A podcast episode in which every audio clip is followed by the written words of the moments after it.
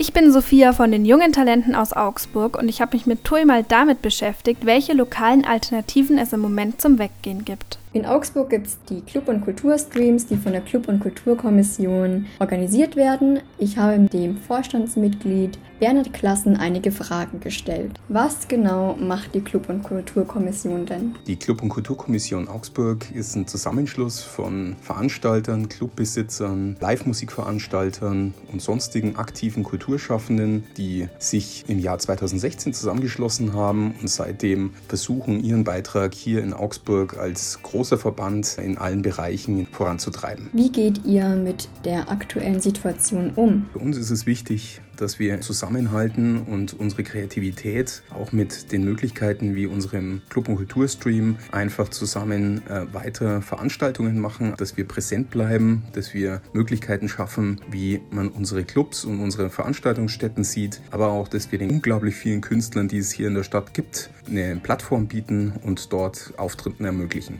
Anna Strohmeier hatten wir letztes Jahr schon mal zum Interview da und sie ist am 24. April auch beim Stay Home Festival vom Club- und Kulturstream aufgetreten. Ihr kennt mich vielleicht aus Formaten wie The Voice of Germany oder meiner Band Haus Nummer 13. Ich fand es sehr schön mitzuwirken, auch weil es ein toller Grund ist. Jeder braucht die Augsburger Club- und Kulturszene. Ohne die sind wir relativ planlos, vor allem Leute in unserem Alter. Und auch das ganze Setting des Gaswerk ist wunderschön. Es war sehr High Quality produziert. Also ich bin auf jeden Fall stolz drauf. Den Livestream könnt ihr euch jedenfalls nochmal anschauen auf der clubundkultur.tv Seite, wenn ihr Bock drauf habt. Für Künstlerinnen und Künstler ist es sicher eine große Herausforderung, ohne Publikum aufzutreten. Welche Herausforderungen gab es denn bei der Umsetzung des Streams? bestimmt die Geschwindigkeit, mit der wir dort am 14.03.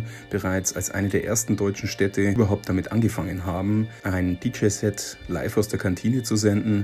Und es war großartig, wie da alle zusammenhelfen. Auch in der Club- und Kulturbranche kann man aus dieser jetzigen Situation etwas Positives ziehen. Ich ganz persönlich finde es unheimlich positiv, wie die Leute aus der fürchterlichen Situation, dass man nicht mehr rausgehen kann, dass man nicht mehr feiern kann, dass man sich keine Konzerte mehr ansehen kann, zumindest live nicht ansehen kann, sich zusammengeschlossen haben und wir mit diesem Club- und Kulturstream eine Möglichkeit geschaffen haben, um wirklich ein ganz, ganz tolles Fenster in die Kultur- und Clublandschaft in Augsburg zu haben. Musik live ins Wohnzimmer streamen zu können, ist ja schön und gut, aber das Tanzen gehen fehlt mir so langsam schon sehr. Wann werden denn Clubs und Bühnen wieder geöffnet? Leider können wir heute noch überhaupt nicht sagen, wie es weitergeht. Es gibt unglaublich viele Ideen, die im Moment diskutiert werden, aber wir denken, dass die Clubs und die äh, Bühnen das erste war, was geschlossen werden musste und mit Sicherheit auch mit zu den letzten gehören werden, die den normalen Betrieb wieder aufnehmen können. Danke dir, Bernhard, für die sehr aufschlussreichen Antworten.